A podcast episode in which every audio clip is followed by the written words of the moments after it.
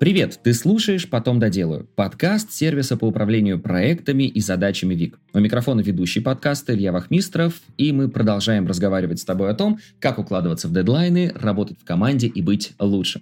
Ну а сегодня хочется начать с фразы «Гаудамус Игитур». Итак, возрадуемся, будем веселиться, а, будем веселиться, пока мы молоды, как гласит знаменитый гимн всего студенчество. Не просто так, именно с этой фразы, потому что выпуск наш выходит 1 сентября, поэтому всех наших слушателей поздравляем с наступившим днем знаний. Ну а в гостях у нас руководитель школы email-маркетинга Юнисендер Роман Вальков. Роман, приветствую. Привет, Илья. А, слушай, ну первое, что хочется спросить, это, конечно, узнать о компании э, поподробнее и а, какой у тебя пул задач в ней. Я руковожу онлайн-школой, которая живет компании Unisender. А, вообще Unisender — это российский сервис ML-маркетинга. Мы э, занимаемся тем, что помогаем нашим клиентам а, отправлять рассылки, а школа а, помогает э, освоить профессию ML-маркетолога. То есть мы ребят э, обучаем с нуля профессии. Возможно, у кого-то есть уже навыки в ML-маркетинге, мы помогаем им повысить свой, свои скиллы. А также к нам ребята приходят, э, если с нуля, то мы им э, с нуля помогаем освоить э, профессию вот с самых азов. Все происходит в онлайне или офлайн формате? А, здесь гибрид. А, у нас на платформе доступны для каждого студента уроки в предзаписи. А, студенты их проходят в своем темпе. Есть определенные дедлайны, когда нужно сдать задания.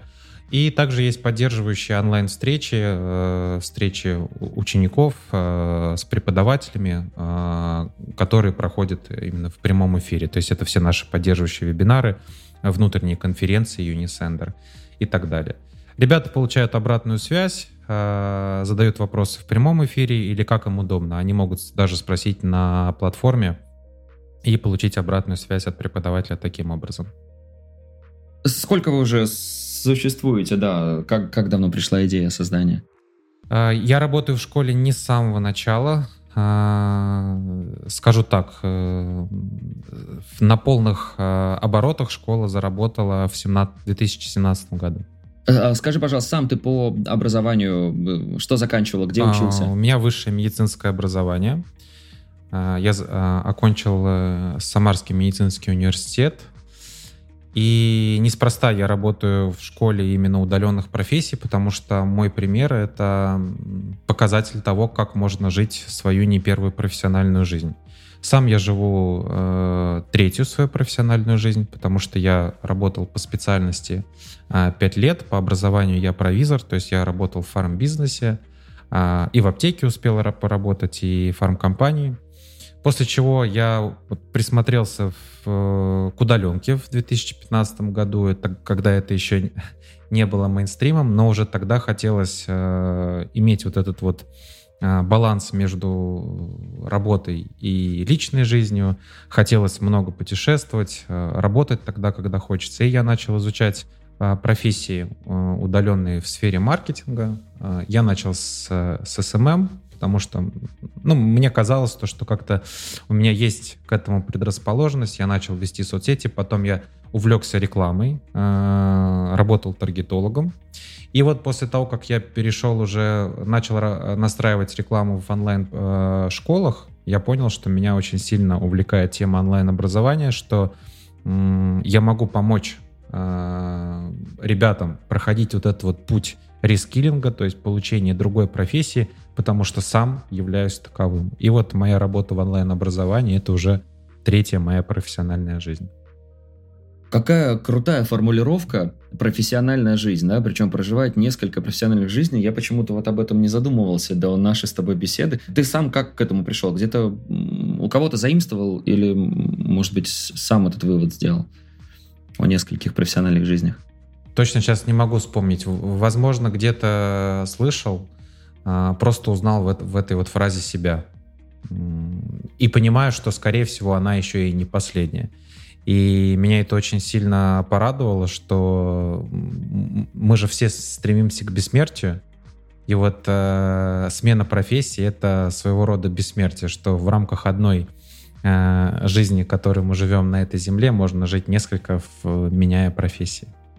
Круто, очень крутая философия, спасибо тебе за нее. А, но э, все-таки, чтобы прожить эти несколько жизней, ведь э, в каждой действительно нужно прилагать большое количество усилий для того, чтобы да, наработать нужные скиллы, нужные навыки. Вот э, что здесь главное? Научиться учиться? Или вот как ты считаешь? Вот как дойти в любом обучении до э, логического завершения, да, для того, чтобы уже понять, что ты профессионал, можешь в этой сфере работать?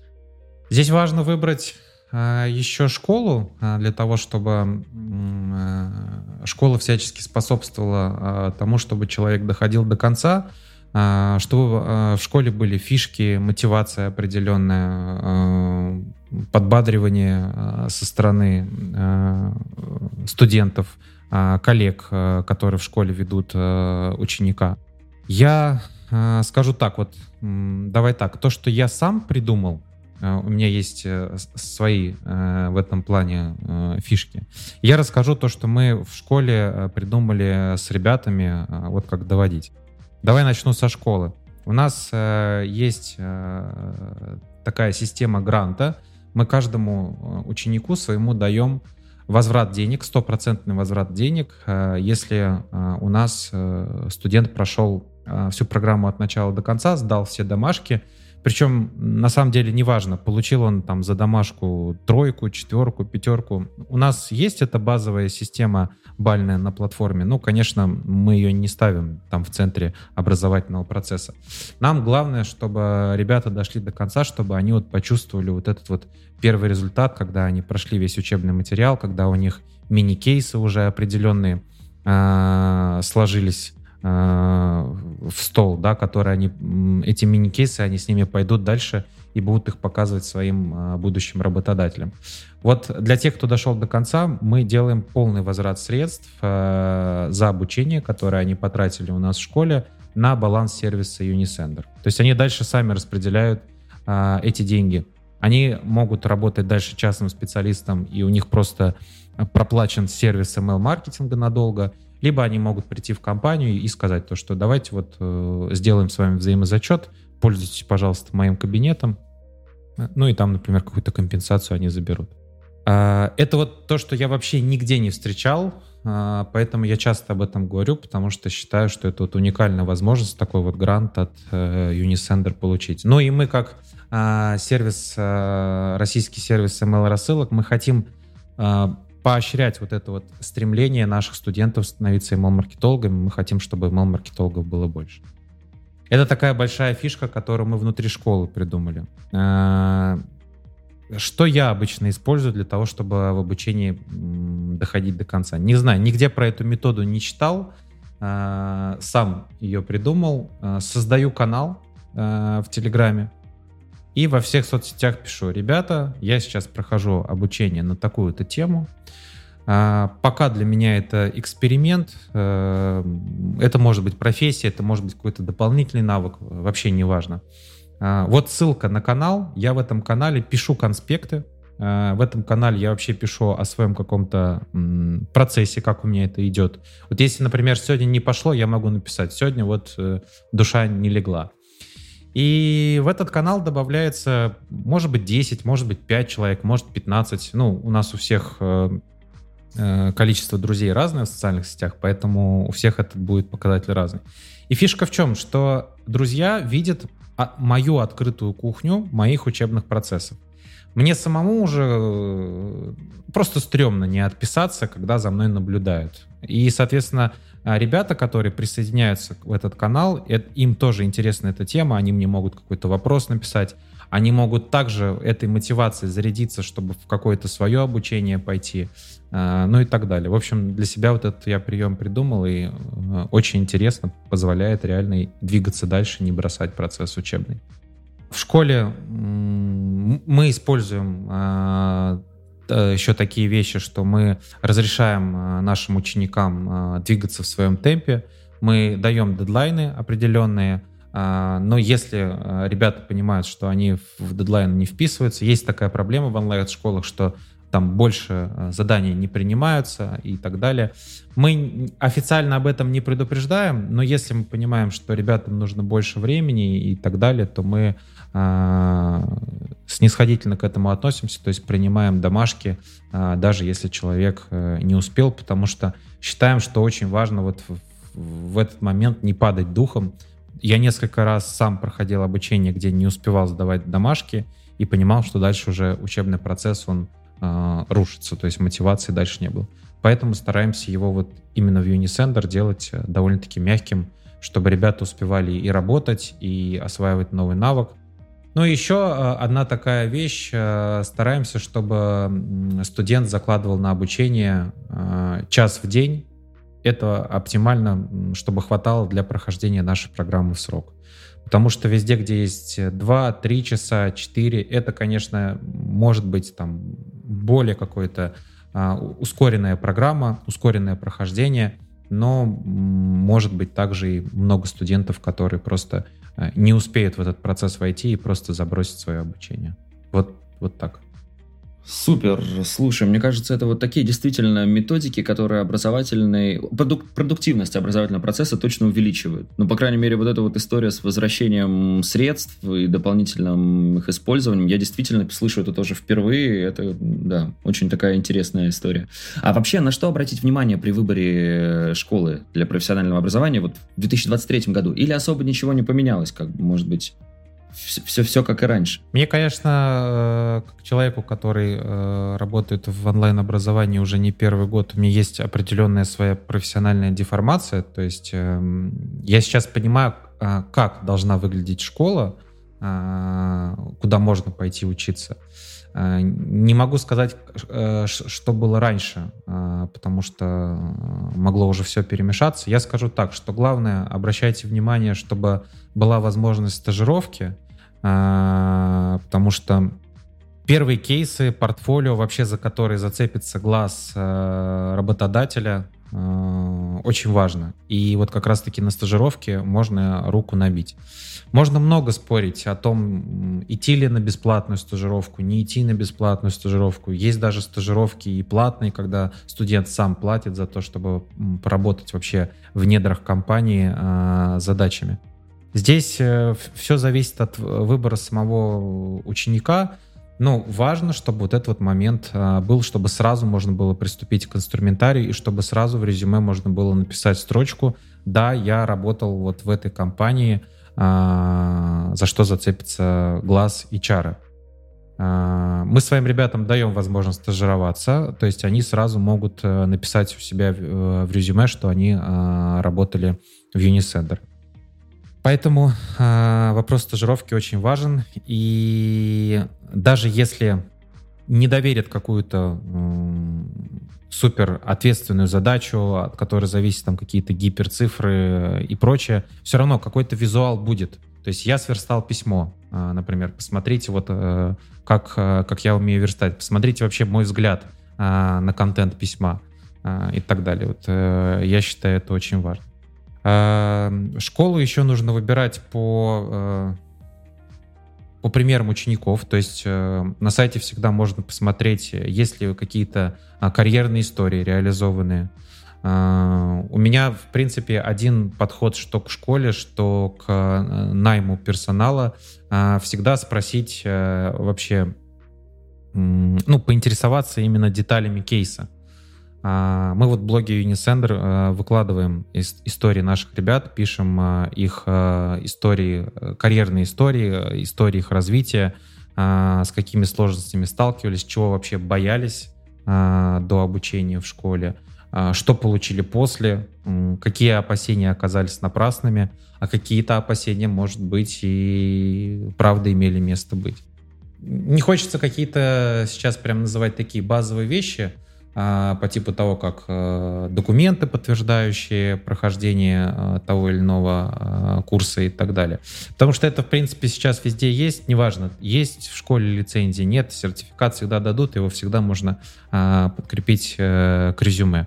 В принципе, глаз HR за это тоже зацепится, но, конечно, сейчас вот с таким трендом на получение дополнительного образования – всегда нужно выделяться в воронке э, найма именно вот опытом, а это поможет сделать именно э, стажировка.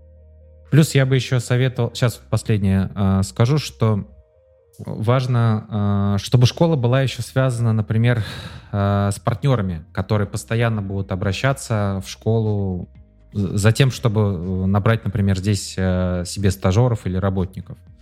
Вот некоторые банки, я знаю, которые в России попали под санкции, они сейчас не имеют права публиковать вакансии, но они идут в школы, например, школа разработчика.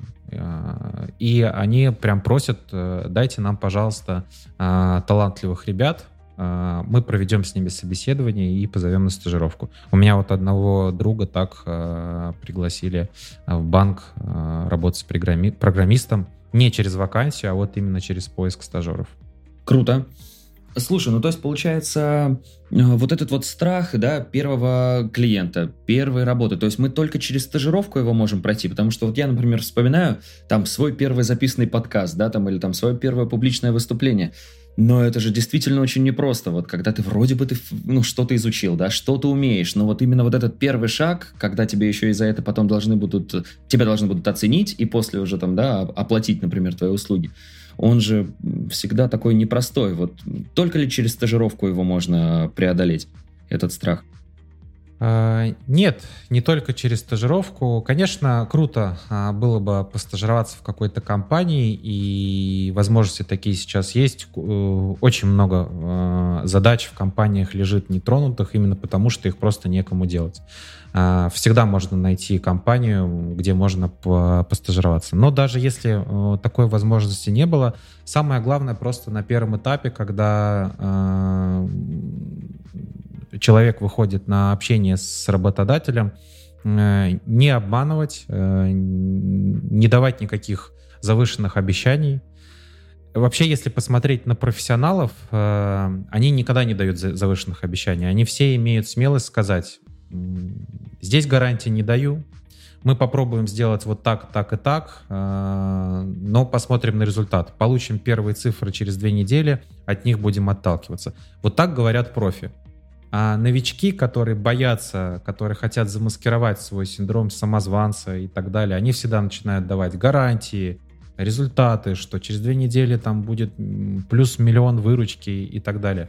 Вот э, так лучше на старте себя не вести, потом это просто догонит и будет дискомфорт в работе э, создаваться. Вот это, я считаю, база э, вообще в общении с, с любым клиентом, чтобы э, ушел ушел вот этот вот страх э, первого взаимодействия.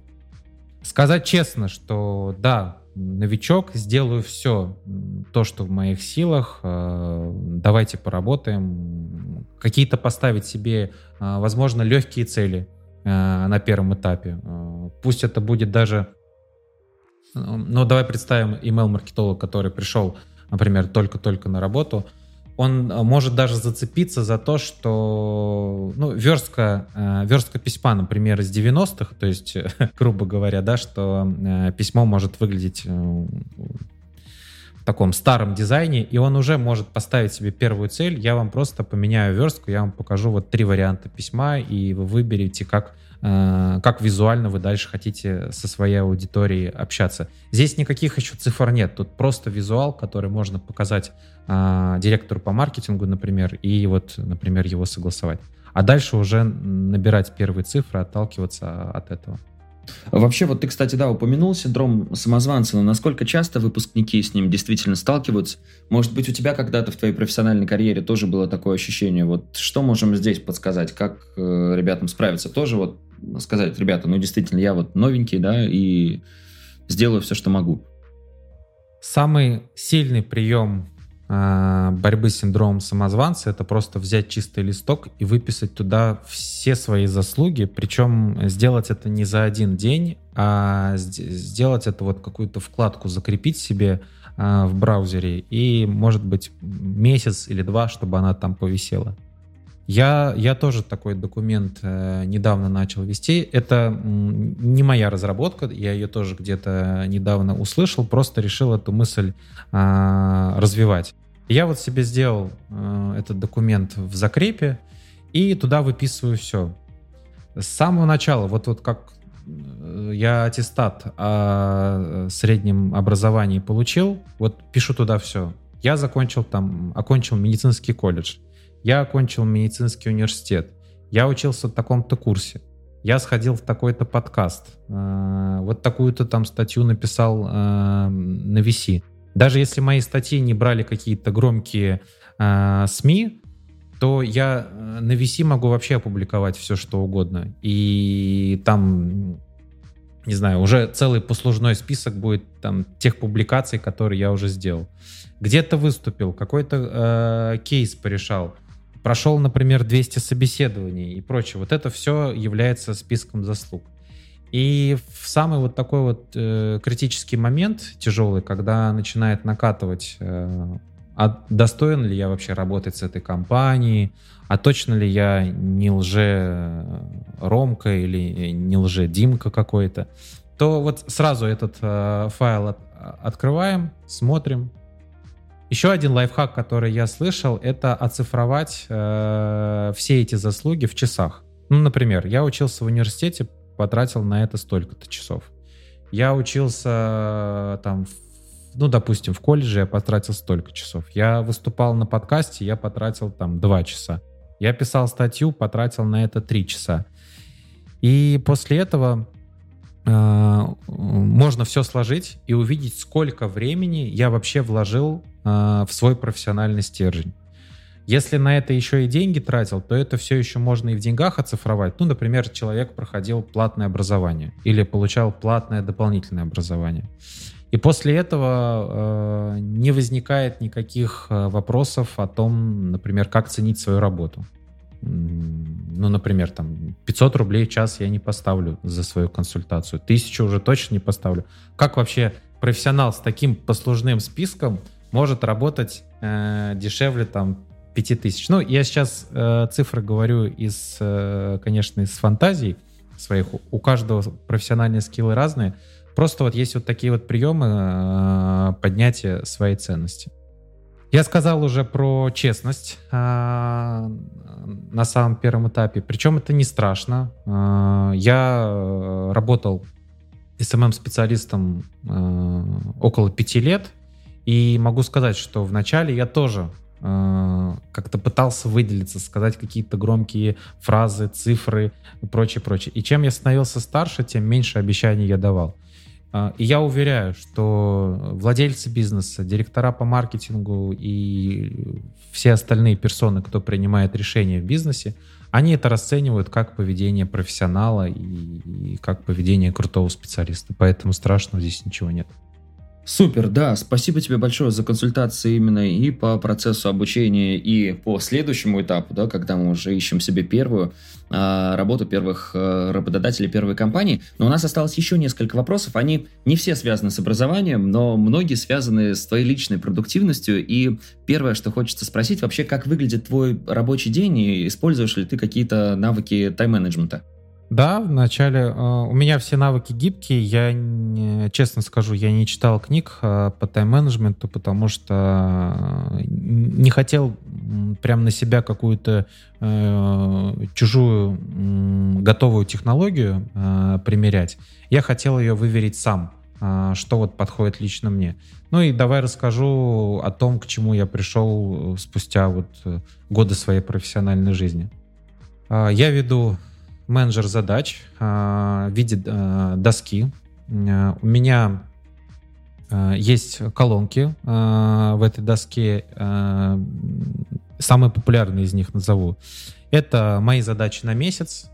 Ну, чтобы быть честным, лучше сказать мои задачи на год, мои задачи на текущий месяц, мои задачи на неделю дальше я делаю э, колонки на каждый день недели. Это понедельник, вторник, среда и так далее. В этих колонках стоят мои регулярные задачи. Это, например, какие-то собрания, звонки с командой и так далее. Чтобы я, а, открывая э, свою доску в начале каждого дня, чтобы я трезво оценивал, что у меня вообще на этот день есть.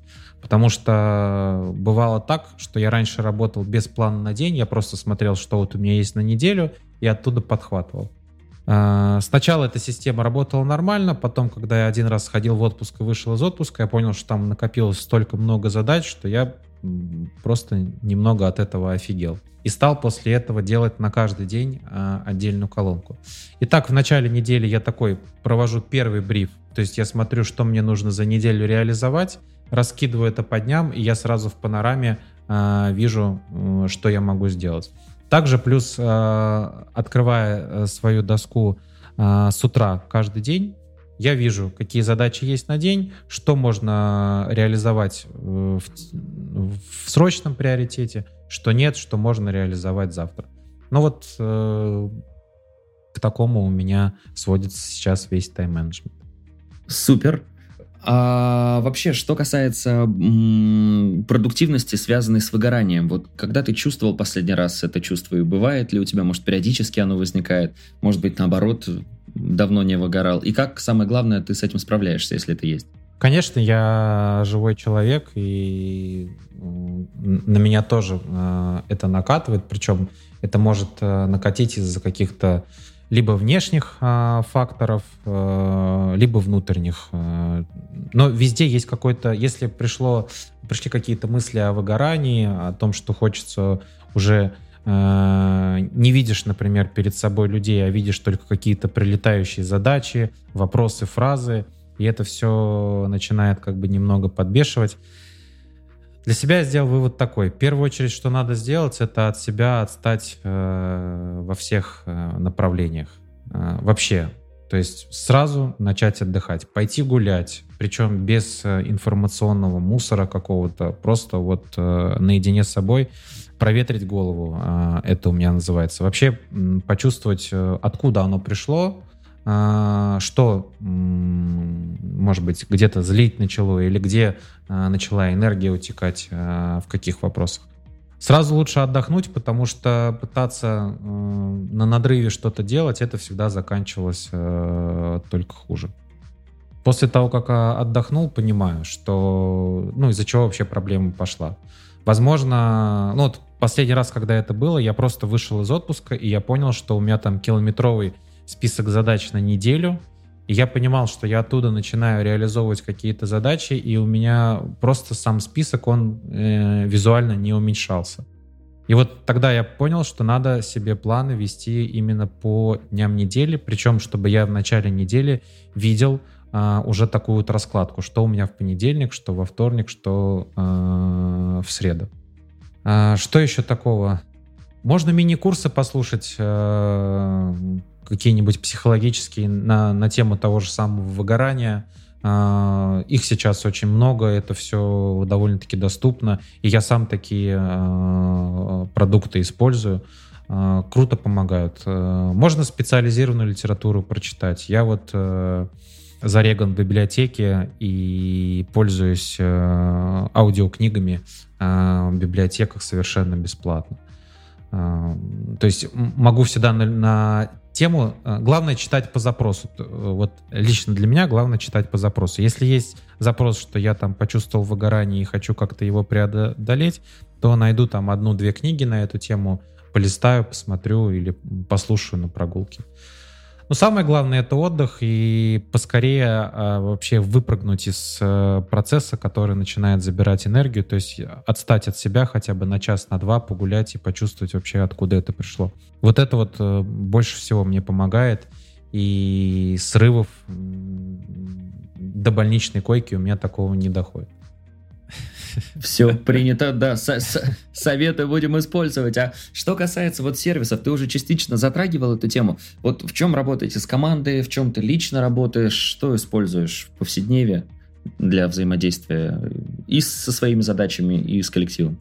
А, ну, в команде у нас связка это Jira и Slack. А, это удобно, потому что в, в телеге так личное пространство не забивается. А, когда есть корпоративный мессенджер, это всегда удобно. А, Jira, конечно, сервис такой, э, больше, ну, лично мое такое восприятие. Я сам по себе не разработчик, но очень много функций в Jira именно для разработчиков. Там кусочки кода можно вставлять и так далее. Моей работе это не очень актуально, поэтому я люблю планировщики немного попроще. А, до этого долгое время я работал с Trello, но а, ввиду недавних событий Trello а, блокирует аккаунты русскоговорящих пользователей. Поэтому я сейчас вот перехожу на Вик, тестирую Вик, смотрю, потому что для меня очень важно это простой интерфейс, ну и работать в стиле, в стиле доски. Э, доски задач, потому что в, своем личном пространстве, э, в своем личном менеджере задач я веду э, как и личные задачи, так и рабочие. Поэтому для меня очень важно вот переключаться между ними. То есть я могу, например, там вести доску э, идей по блогу. Или, например, у меня даже была доска домашних дел. А, и вот мне очень важно, чтобы в одном пространстве я переключался между ними быстро. Ну и плюс, чтобы эта реализация была а, в виде десктоп-версии, в виде приложения, а, чтобы я мог э, доступы всегда дать, э, если мне это нужно э, и так далее. Ну, в общем, отвечая на, на твой вопрос, рабочее пространство — это Jira, Slack. Личное сейчас из стрела перевожу задачи в Вик. Круто, да. Спасибо тебе большое, что, э, по крайней мере, пока в тестовом формате, но уже, да, пробуешь функции. Надеемся, что все потребности получится закрыть нашим сервисом. Очень приятно. Да, очень приятно пользоваться. Спасибо. Да, спасибо тебе. Слушай, а вообще э, мы, конечно, в основном про продуктивность, но достижение каких-то результатов, оно невозможно без различных ошибок, которые мы на пути так или иначе совершаем. Вот можешь сейчас вспомнить какую-нибудь свою ошибку, которая, ну, когда-то в жизни произошла, в профессиональной деятельности, к чему-то она привела, э, и какие-то выводы ты из нее сделал, чему-то она тебя научила? Ну вот первое то, что мне э, пришло в голову, это быть как можно честнее э, с командой, с проектом, особенно когда только приходишь э, куда-то в новое место, в новую компанию и так далее. Раньше, когда меня подъедал э, синдром самозванца, я не всегда был уверен э, в своих силах, э, я, конечно, мог э, где-то что-то не договорить или э, докрутить себе каких-то скиллов и так далее – сейчас. Э, и потом э, туда уходило очень много энергии, чтобы все это оправдать. Потому что когда э, искажаешь свой опыт перед тем самым HR, например, и так далее, то даже если сложи, сложились отношения, подписался трудовой договор и так далее, то потом вот э, повторюсь, что много энергии уходит, чтобы это все оправдать, и сильнее догоняет синдром самозванца – а, точно ли я достоин а, работать с таким проектом, точно ли я достоин работать с такой компанией и так далее. Я вот могу сказать, что чем честнее с самим собой и со своими партнерами, э, с коллегами и так далее, тем проще потом будет э, в остальных всех процессах. А, не будет, э, не будет догонять синдром самозванца, не будет вот этого постоянного тлена бытия, э, а зачем же я вот это вот сделал, а зачем же я вот так сказал. Да, спасибо, спасибо большое за этот инсайт. Я думаю, многим откликнулось сейчас это сто процентов. А, Ром, продолжаешь ли ты сейчас э, заниматься обучением? И если да, то какие навыки прокачиваешь? Мне сейчас э, интересно разобраться больше в, в продукте. Э, Мое следующее обучение это будет изучение продукта со всех сторон. Это продуктовая аналитика, это э, вообще в целом хочу получить углубленные знания, как выводить продукт на рынок, как правильно проводить э, исследования э, и прочее. Также в последнее время мне нравятся курсы на отвлеченные тематики, то есть которые не касаются профессиональной деятельности. Мне нравится смотреть курсы по истории, мне нравится смотреть курсы по психологии, по развитию своих софт-скиллов, так называемых мягких навыков, да, а, понял, что э, не люблю информацию а, обрывистую. Вот для меня, например, очень важно даже, пусть курс будет маленький, пусть он будет состоять из четырех лекций, но это будет полноценная какая-то завершенная мысль, полноценный вывод из курса, нежели чем я какой-то ролик э, посмотрю 20-30 минутный э, и получу только какую-то часть э, знаний. Э, вот в последнее время я вот, э, смотрю в сторону мини-курсов. Мне очень нравится, что процесс, э, конец этого обучающего процесса, он э, виден сразу. То есть можно увидеть, что через 4-5 лекций я уже закончу этот курс и э, пройду тест, например, и, и смогу определенные выводы с этого курса получить. Вот так. А если говорить о книгах, вот как раз мы к финальному вопросу нашего подкаста подобрались, какую из недавнего можешь порекомендовать? Или, может быть, не из недавнего, а вот какая-то книга, которая однажды была прочитана и очень сильно повлияла? Так, ну давай, э, если для маркетологов на меня повлияли книги «Генератор клиентов». А, это вообще книга, которая у меня лежит э, на столе. А, она у меня как такая настольная Библия. Ее очень довольно-таки сложно прочитать сразу, а, но ее всегда удобно открывать, когда какой-то вопрос возникает именно в процессе построения продукта, предложения, рекламы и так далее. Автор Кир Уланов — а, также на меня сильное а, влияние оказала книга Александра Левитаса «Убедили Беру». А, вообще, это одна из моих любимых тем. Это такой э, телемаркетинг. У меня есть любимый фильм «Джой». Это фильм про девушку-предпринимателя, которая придумала инновационную швабру. И в этом фильме показывается, как эта швабра продается через телемагазин. А я в детстве всегда залипал над телемагазином, э, и вот я стараюсь в вебинарах нашей школы сделать э, тоже очень много таких интересных фишек э, для наших пользователей, чтобы, например, ребята могли в студию позвонить, э, задать вопрос, э, чтобы там вообще какая-нибудь бегущая строка была и так далее. Это, конечно, не все фишки реализованы, но мне вот это очень нравится вообще в онлайн-образовании, что можно у телемагазинов позаимствовать какие-то прикольные вещи такого, знаешь, шоу, что может параллельно образовывать аудиторию и еще и развлекать. Удерживать, да, и, и развлекать. Удерживать, да. Но это я, это я про, про маркетинг сейчас э, тебе сказал такое э, основное. Давай еще из общего развития скажу э, книга, которая на меня в последнее время оказала сильное влияние. Э, автор Виктор Дольник. Э, книга называется «Непослушное дитя биосферы».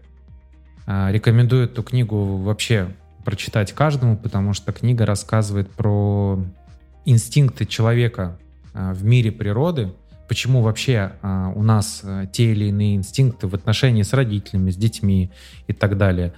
И вообще весь животный мир в этой книге рассматривается со стороны инстинктов. После прочтения этой книги у меня не осталось практически вопросов про поведение людей в современном мире. И я научился это вот как-то воспринимать через призму э, инстинктивного первобытного мира. Вот так, очень интересная книга. Рекомендую ее всем прочитать. Круто. Спасибо тебе большое за твои рекомендации, за то, что сегодня э, уделил нам время, за то, что пользуешься Виком, тестируешь его. Ну и еще за один такой философский инсайт по поводу того, что, дорогие друзья, так как 1 сентября мы выходим, в общем, еще раз хочется знаменитой фразой и завершить тоже, учиться, учиться, учиться, чтобы прожить в итоге несколько профессиональных жизней, так же, как это э, делает Роман. Ром, спасибо тебе еще раз за этот подкаст. Спасибо, Илья, что позвал. Спасибо, что дослушал выпуск до конца. Делись этим и другими выпусками со своими друзьями и коллегами. Подписывайся, чтобы не пропустить новые. Ну и, конечно же, регистрируйся в нашем сервисе ВИК. ВИК отлично подходит для работы с собственными задачами, например, для планирования дел на день, также подходит и для работы в команде. Регистрируйся, чтобы стать эффективнее и делать больше. На этом все. До встречи в следующем выпуске.